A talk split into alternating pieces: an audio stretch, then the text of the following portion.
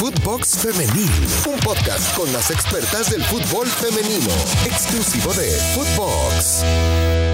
Qué gusto volver a darles la bienvenida a una nueva entrega de Footbox Femenil. Ya lo saben ustedes a través de Footbox, en donde tenemos no únicamente los mejores contenidos, sino también, también a las mejores invitadas e invitados. Mi nombre es Marion Reimers y como siempre les doy la más cordial bienvenida. Ya se los decía, a una nueva entrega de Footbox Femenil. Utilicen el hashtag Footbox Femenil y también en todas nuestras redes como arroba Footbox.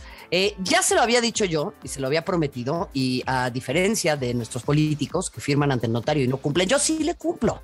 Si quiere que le firme ante el notario, también, pero fíjese que va a ser mucho trámite. Entonces, no pasa nada, confíe en nosotros, confíe en esta extraordinaria producción, este gran equipo, porque vamos a estar hablando de esto que tanto nos apasiona, que es el fútbol de las mujeres, pero además lo vamos a hacer con eh, un personaje a quien yo eh, estimo y admiro muchísimo. Es un auténtico placer para mí que el día de hoy se encuentre acá. Y no me malentienda, admiro muchísimo a las futbolistas, admiro muchísimo a las entrenadoras, a los entrenadores, a las directivas, a los directivos, pero pues es que esto es algo que está más cerquita de, mi corazón. Ahora sí, se lo pongo así.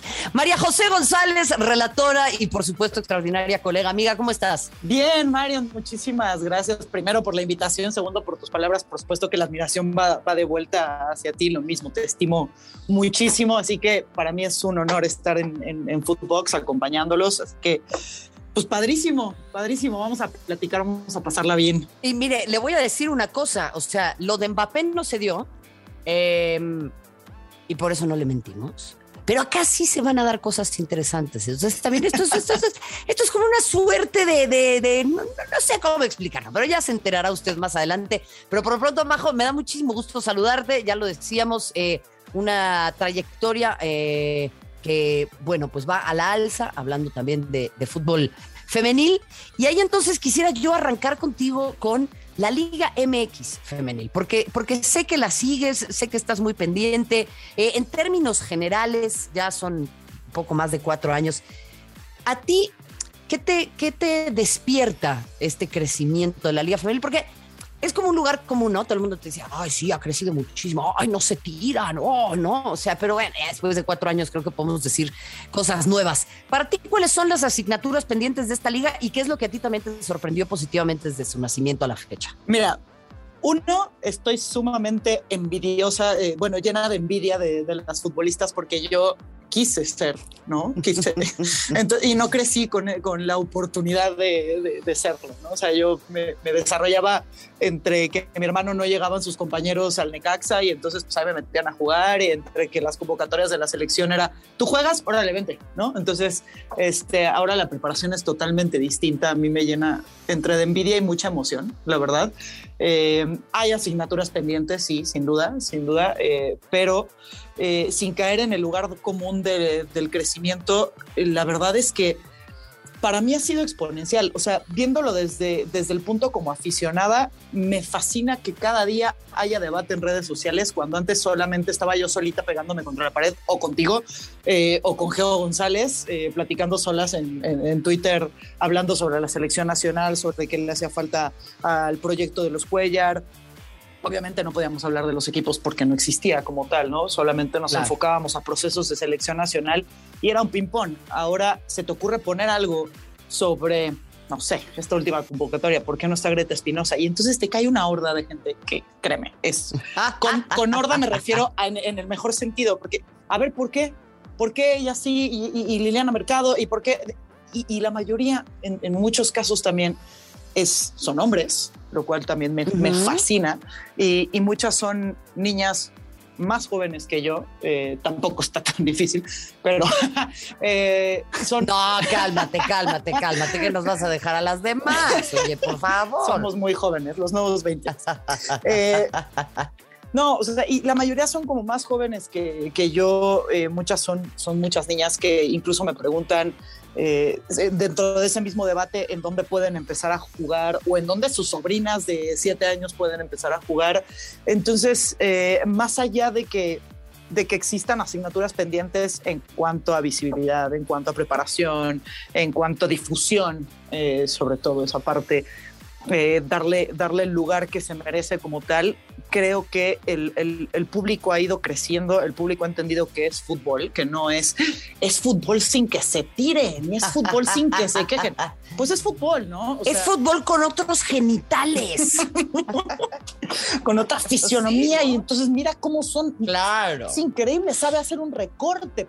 Pues sí, es futbolista, ¿no? O sea, en fin. Oye, perdón que te interrumpa. Hablando de esto, dime una cosa. ¿Qué te parece la nueva jugadora del América, eh? Sarah, Sarah Mira, no la conocía, eh, de hecho, de hecho, de hecho, la conocí un poquito antes, o sea, con un poquito, te digo, tres días antes de que llegara a la América, por Cristina Alexander, porque creo que viene de la misma universidad en donde estudió eh, Chris Alexander de, de ESPN y, y, estuvo subiendo algunos videos y obviamente llama la atención, ¿no? Sobre todo por, por movilidad, por agilidad.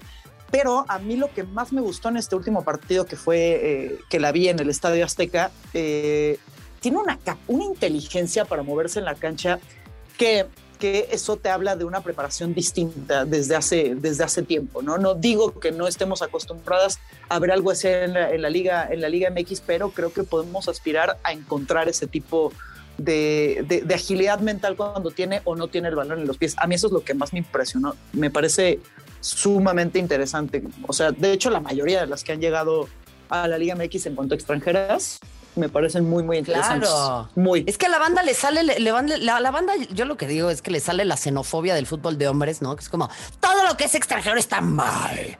Es como, no, o sea, es una liga que puede formar a jugadoras y que al contrario puede ser un trampolín para que emigren, no sé, a la Liga de España, ¿no? O sea, a mí eso me, me, me, pone a pensar en jugadoras como Kenty Robles, que es mexicana, repito, pero, pero que le hubiera podido significar un, un trampolín importante a ella ¿Y por qué no por ahí a una jugadora costarricense, una jugadora panameña? Por supuesto. Eh, eh, o sea, está bueno, ¿no? Por supuesto. Ya, ya ni siquiera, igual y otra vez España, si se van a préstamo un año a una universidad, a lo mejor con un plan de carrera también universitario, te quedas allá, estudias la carrera, es que haces un upgrade a nivel futbolístico y, a nivel eh, estudios, ¿no? A nivel personal, que eso también ya lo sabemos, ¿no? Las futbolistas son sumamente profesionales en cuanto al deporte y también como profesionistas, ¿no? Porque lo necesitan, además de que les gusta. Entonces, este puede ser mucho más importante también en ese sentido. Oye, ¿sabes qué me quedo pensando en lo que dices justamente en, ese tema, ¿no? O sea, que yo sí veo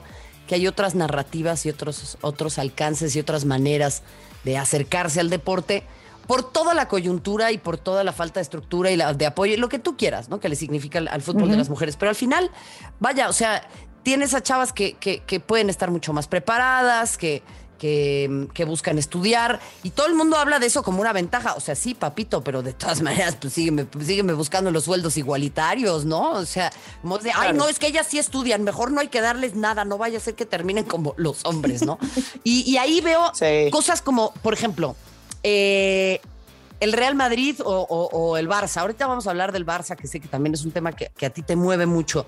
Pero qué difícil, ¿no? Ver al Barça y al Real Madrid.